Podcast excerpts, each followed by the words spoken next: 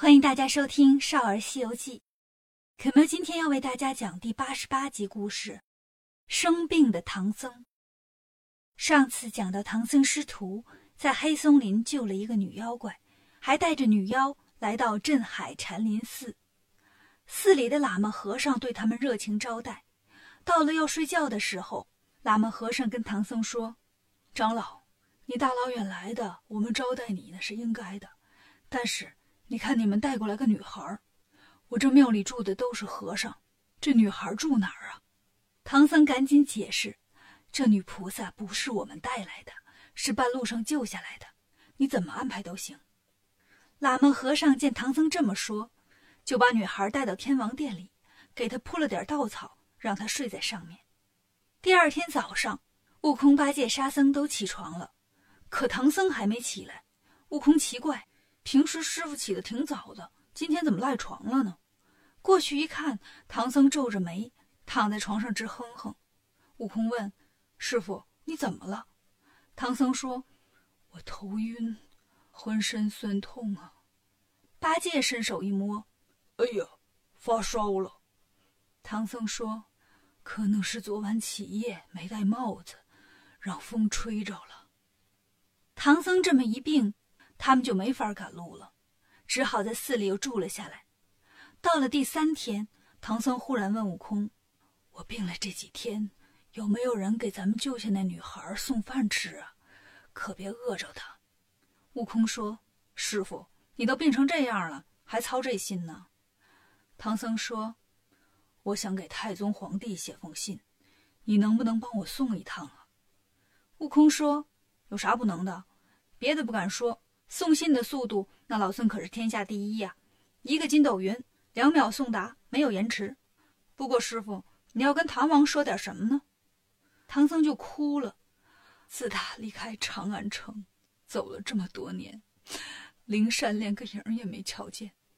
现在我病这么重，万一有个三长两短，也好让太宗皇帝派别人来呀。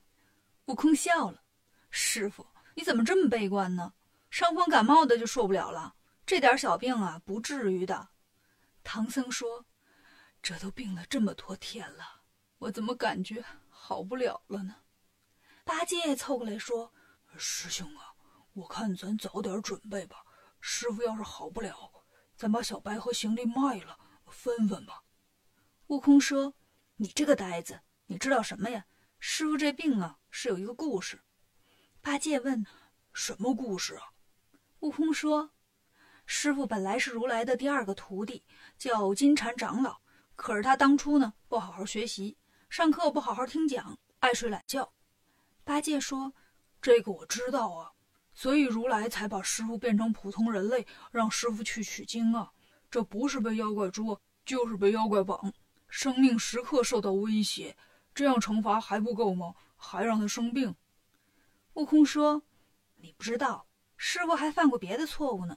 有一次，他浪费了一粒米，所以要惩罚他病这几天。八戒吃惊地说：“啊，像我老猪这样吃东西，掉了多少粒米呀？要是掉一粒米就得病几天，那我还不得天天生病啊？”悟空说：“你没听过一首诗吗？‘锄禾日当午，汗滴禾下土。谁知盘中餐，粒粒皆辛苦。’农民伯伯种点粮食容易吗？”怎么能随便浪费呢？不过师傅这病啊，明天就好了。唐僧说：“我感觉嘴巴好干呐，想喝点凉水。”悟空说：“好，我去打水。”悟空拿着钵盂出来找水，发现这寺里的和尚一个个抽抽搭搭的，眼睛通红。悟空见了问：“怎么了？是不是我们八戒吃的太多了，把你们吃穷了，心疼了？放心，走的时候我们给你们一起结算费用。”和尚们一听，赶紧说：“误会了，长老，不是因为你们，是我们寺里出了事。”悟空就问：“出什么事了？”和尚回答：“你们来这三天呢，我们寺里失踪了六个和尚了，大伙儿都说寺里进了妖怪，我们都挺害怕的，所以才哭。”悟空一听：“别怕，别怕，好事儿，我来帮你们捉他。”和尚说：“你行不行啊？”别把那妖怪惹急了，到时候把我们都吃光。悟空说：“不就是个妖怪吗？告诉你们，我就是当初大闹天宫的齐天大圣，什么妖怪我捉不住啊？”和尚们哪知道什么大闹天宫的事儿啊？但见孙悟空口气挺大的，半信半疑。这时候，那个喇嘛和尚说话了：“长老啊，你师傅还病着呢，这边捉妖，那边照顾师傅，你顾得过来吗？”悟空一听，差点忘了，我来打水的，赶紧装了一波鱼清水回来给唐僧喝。唐僧可坏了，咕咚咕咚都喝了。喝完水，感觉饿了。悟空说：“这是好事儿，有饿的感觉就是病要好了。”于是赶紧忙活饭。吃完了饭，唐僧精神不少，问：“我们在这住几天了？”悟空说：“三天了。”唐僧说：“哎呀，这不耽误事儿吗？”三天能走出去很远呢。悟空说：“师傅别急，等明天老孙捉住妖怪，咱们继续赶路。”唐僧吓一跳：“哪来的妖怪？”悟空说：“这寺里就有。”唐僧不同意：“你看，你看，一提妖怪你就兴奋。我病还没好呢，你别又起什么幺蛾子，捉什么妖怪？”悟空说：“你不知道，咱在这住了三天，这妖怪已经吃了寺里六个和尚了。”唐僧听到这儿，马上改口了：“捉，一定要捉住他，为民除害。不过你要小心呐。”悟空说：“放心吧，师傅。”天黑了，悟空让八戒和沙僧保护师傅，自己出门来，摇身一变，变成一个十二三岁的小和尚，敲着小木鱼儿在寺里面乱转，想引妖怪出来。月亮升起来的时候，院子里刮起了一阵大风，忽然。出现了一个女孩，他走进佛殿，看见孙悟空变的小和尚正在那儿敲着木鱼念经呢，就过来问：“小长老，念什么经呢？”悟空说：“瞎念。”女孩说：“别念了，跟我上后面玩捉迷藏吧。”悟空跟着妖怪来到后面，妖怪就来抓悟空。悟空心说：“这是要吃我呀！”我也别跟他客气了，现出本相，拿出金箍棒就打。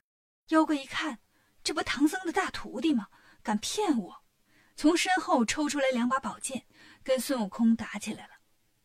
妖怪跟孙悟空打了半天，觉得不是对手，把自己的鞋偷偷脱下来一只，变成自己的模样，跟孙悟空打。自己呢，化成一阵清风，来到唐僧的屋子里，把唐僧卷了出去。悟空这边一棒子打倒了妖怪，发现妖怪变成一只鞋，他觉得不对劲儿。赶紧跑了回来，进了屋一看，唐僧没了，八戒和沙僧在那儿互相埋怨呢。悟空气坏了，举着金箍棒一顿乱打，连师傅都看不住，你们两个也是够了。沙僧赶紧说：“大师兄啊，别生气，咱们一起去找师傅要紧呢。”八戒也说：“哥哥别打了，找师傅的事儿包在我身上。”悟空想想也对，不过这黑天瞎火的，什么也看不清啊，只好等到天亮。天刚亮，悟空、八戒和沙僧牵着小白，担着行李就出门了。寺里的和尚见了，问：“长老们，这是要去哪儿啊？”悟空说：“哎，昨天牛吹大了，没逮住妖怪，反倒让他把我师傅弄走了。”和尚们一听，也跟着着急：“那你们上哪儿去找啊？”悟空说：“劳驾，你去天王殿看看，我们带过来那女的还在不在？”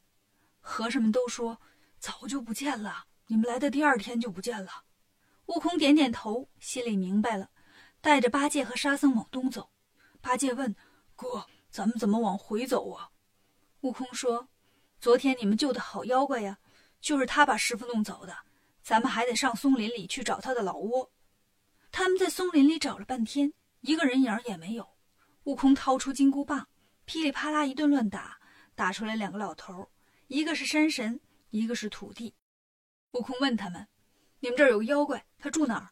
山神说：“大圣，我们这儿没有妖怪呀。”悟空说：“胡说！我师傅都让他捉走了。”土地说：“大圣，那妖怪不是我们这里的。从这儿往南一千里，有座陷空山，山里有个无底洞，是那洞里的妖怪。”悟空听了，让山神、土地回去，带着八戒、沙僧和小白奔陷空山来了。到了陷空山。悟空对沙僧说：“咱俩在这等着，让八戒去山里转转，打听打听无底洞到底在什么地方。”八戒有点不愿意，又使唤我。悟空说：“昨晚谁说找师傅包他身上的？”八戒一听，只好说：“知道了，我去。”八戒放下钉耙，去山里打听消息去了。他能找到无底洞吗？关注可喵讲故事，订阅《少儿西游记》，更多精彩等着你。